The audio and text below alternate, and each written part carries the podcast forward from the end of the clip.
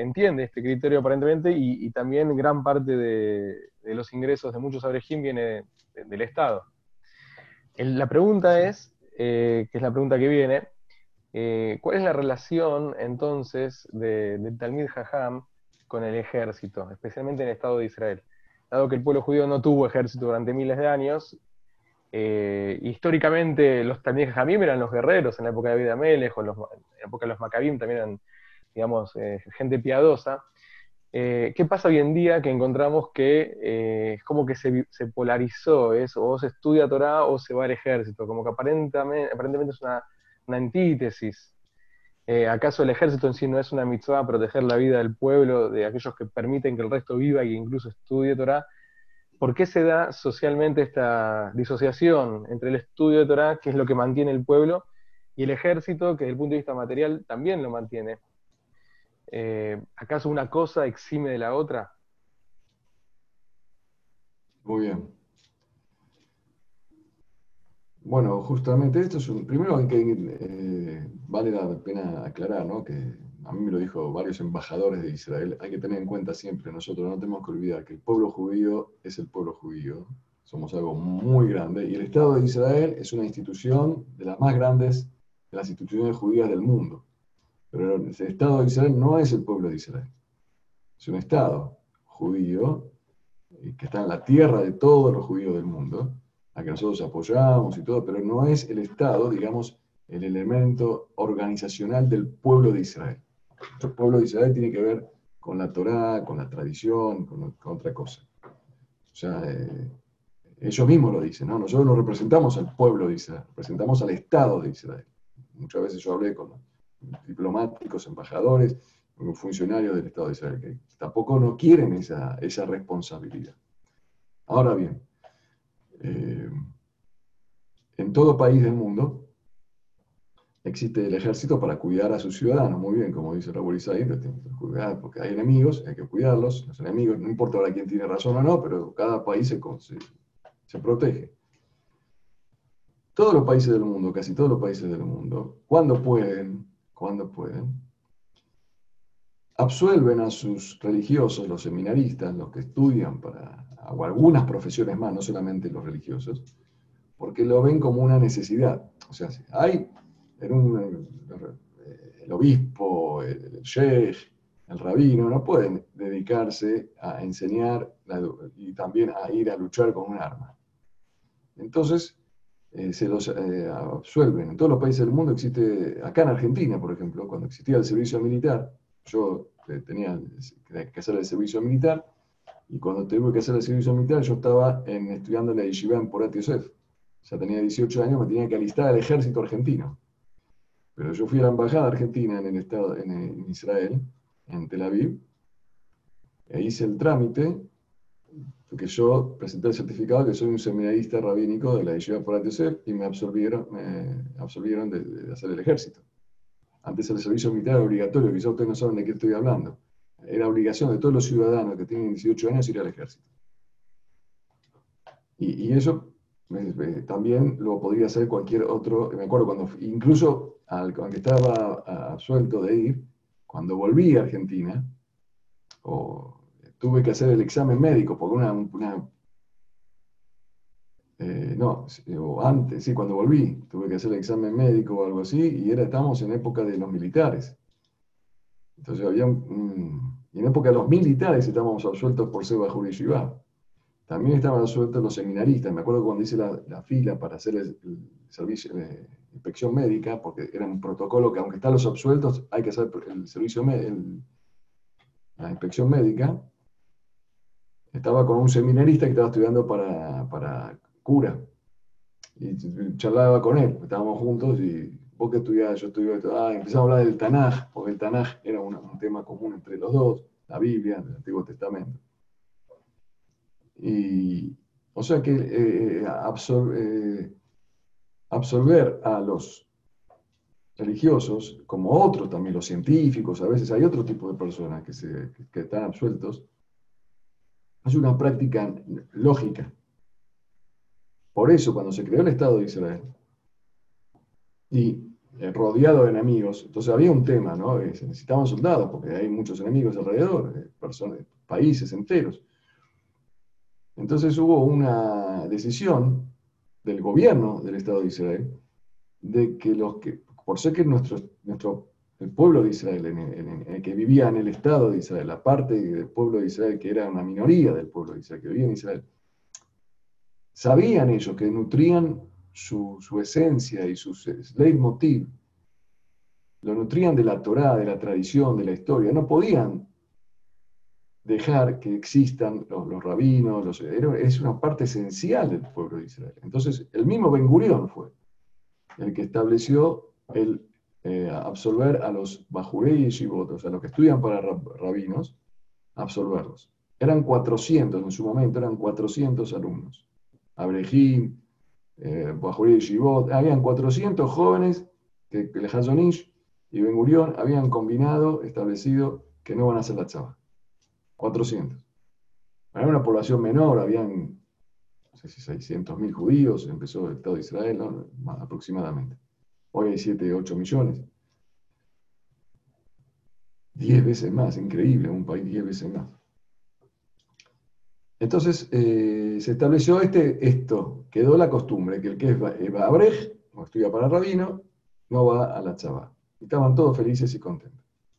Ahora, ¿quién iba a la chava? ¿Quién iba, perdón, a, la yeshiva para estudiar para rabino? Los religiosos. Entonces los religiosos cada vez empezaron a ser más y, se creó una cultura de mandar a la yeshiva, está muy bien, y después mandar al colel.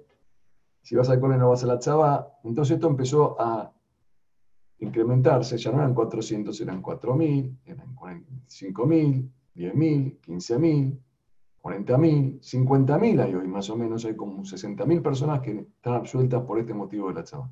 O sea, se incrementó mucho. Acá, obviamente, hoy hay un vicio ahí. Uno no puede tener los beneficios de un país y no cumplir con las obligaciones que, tiene como ciudadano. Si vos sos un ciudadano que vivís en Australia, en Argentina o en Israel, y recibir los beneficios, tenés que también cumplir con las obligaciones. Bueno, pero si sos abrej, si estudias para rabino, estás patur, estás absuelto. Es verdad.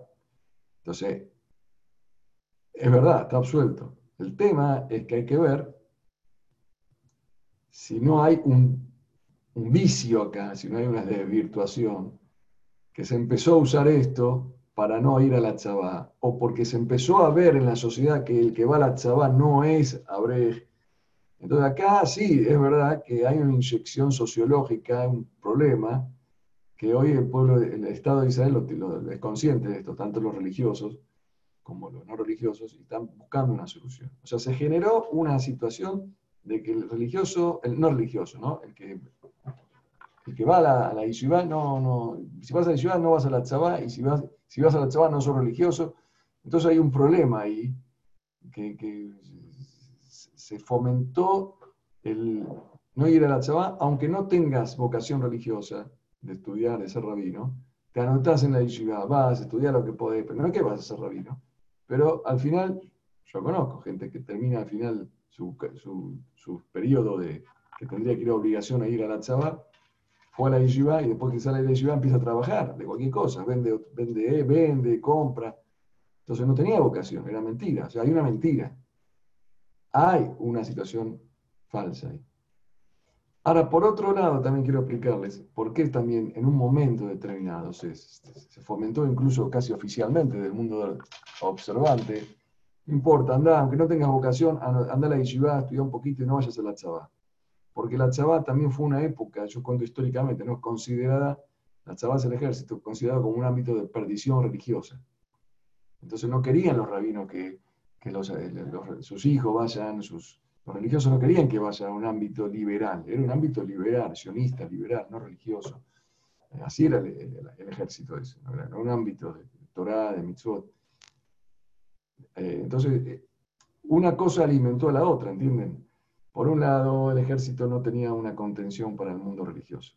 Por otro lado, los religiosos veían que era como una especie de traición, ¿no? De, mi, como mi hijo no va a ir a la yeshiva, va a ir al ejército, yo quiero que mi hijo sea jajam, los padres obligaban al hijo a, ir a la yeshiva, y así una cosa más otra cosa, se generó una problemática y resultó que hay miles de jóvenes que están estudiando y no tienen la vocación de estudiar y podrían haber ido a la Chabá, es verdad. Entonces la Chabá hizo su mea culpa también, el Estado hizo su mea culpa y empezó a crear ah, ámbitos eh, militares para personas observantes, que igual todavía no cumplen con los requisitos que les gustaría a los, al, mundo religioso, para algunos, para otros sí. La Unea por ejemplo, el movimiento Unea la Mizrahi, sí creó muchos ámbitos así, donde la Chabá contempla la práctica de la religión, pero los Haridín, que se llaman Haridín, que son los, los que no son originalmente, son, no son sionistas originalmente, pero viven en el, Estado sionista de Israel, eh, no, no, no, están satisfechos con, con esta situación o el, cambio que hizo. No es suficiente el cambio que hizo Chabá, o no están a favor, hay otro motivo más. Hay otro motivo más, que, que los mismos jaredimos ortodoxos no estaban de acuerdo con la creación del Estado de Israel en, sus orígenes. Entonces, no es, ya no es un asunto de que no es religiosa la tzabá o de que quiero ser abrej. Yo no quiero ir al ejército porque no quiero defender este, este Estado porque es un Estado que, es contrario a las normas. Eso era el principio. Ahora los jaredim en Israel se hicieron más sionistas. En un principio eran casi antisionistas. No estaban de acuerdo con esa ley esos líderes laicos que estaban liderando a, toda la población judía de Israel. Todo esto generó este conflicto con la chava y con defender el Estado, porque están como Bediabad en el Estado de Israel, están ahí. Bueno, yo estoy acá, no te ataco, pero tampoco te voy a a defender. Vos viniste acá, vos pusiste un Estado, ahora me vas a obligar a ir a la chava. ¿Y a vos quién te pidió? ¿Quién te eligió? Hay todo un trasfondo en todo esto, sociológico, psicológico, político, social, eh, ideológico muy grande. No es por qué no voy a la chava. Cada uno ve que uno no va a la chava, pero hay todo un trasfondo muy interesante para escribir varios libros. Rab, acá llega una pregunta que, bueno, espectacular. Ahora, ¿cómo se le explica cuando uno se topa con una persona que no entiende estos, no maneja estos conceptos de la trascendencia de la Torah en el pueblo, que nosotros tenemos históricamente una identidad y que mismo como Ben Gurión entendía, o en el, en el Estado de Israel hoy en día mantiene ese statu quo desde el origen, de que el, pueblo judío necesita el estudio de Torah y la trascendencia del mismo, eh, suponiendo que un Talmud Jajam real, sincero y que no se enrola, ¿cómo se le explica cuando uno se topa con una persona que no entiende estos, que no maneja estos parámetros, que no, maneja estos conceptos, no cree en ellos, en la práctica el, planteo es por qué yo tengo que ir al ejército y sacrificar tres años de mi vida y hasta la vida misma, y el otro está exento y va y estudia tranquilo. O sea, cómo poder bajar, si es que se puede, o cómo, cómo aconseja usted eh, e, esta, esta, idea a una persona que no, que no maneja estos conceptos en su vida personal. Si hay forma siquiera. O es un conflicto que, bueno, que no tiene solución. Una cosa es eh, conocer la verdad otra cosa es tener una respuesta para taparle la boca a alguien. Son dos cosas distintas. Ustedes quieren que le dé un tip, tips, cómo contestar. Como en la llamada hay muchos casos que venían un filósofo y le preguntaba al rap una pregunta y el rap le contestaba y después los alumnos decían, bueno, a él le contestaste así eh, para sacártelo de encima. Y lo, lo, convenciste. Pero a nosotros no nos vas a engañar. ¿Cuál es la verdad? Yo le acabo de contestar la verdad. La verdad primero. La verdad es un tema que no, no es tan claro, hay todo un trasfondo, hay un tema ideológico, eh, y, cada persona que no va a la chava, ojo, no estoy justificando ir o no ir, ni estoy diciendo ni tiene que ir ni no ir, estoy explicándolo históricamente, objetivamente.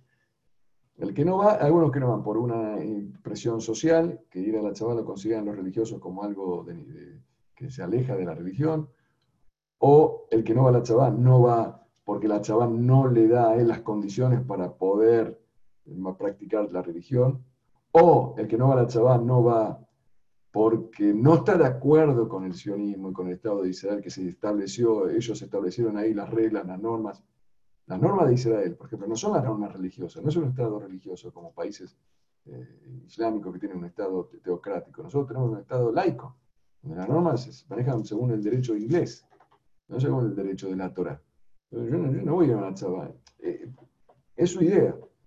Y antes estaba el mandato eh, británico, donde los judíos tenían sus propias leyes, se practicaban sus mitzvot, y antes estaba el Imperio Otomano, que tenían prácticamente una teocracia los judíos. Entonces, es tema histórico. Ahora, claro, la gente que viene hoy dice, no, pero está Israel, ¿cómo no vas? Mira, este hombre.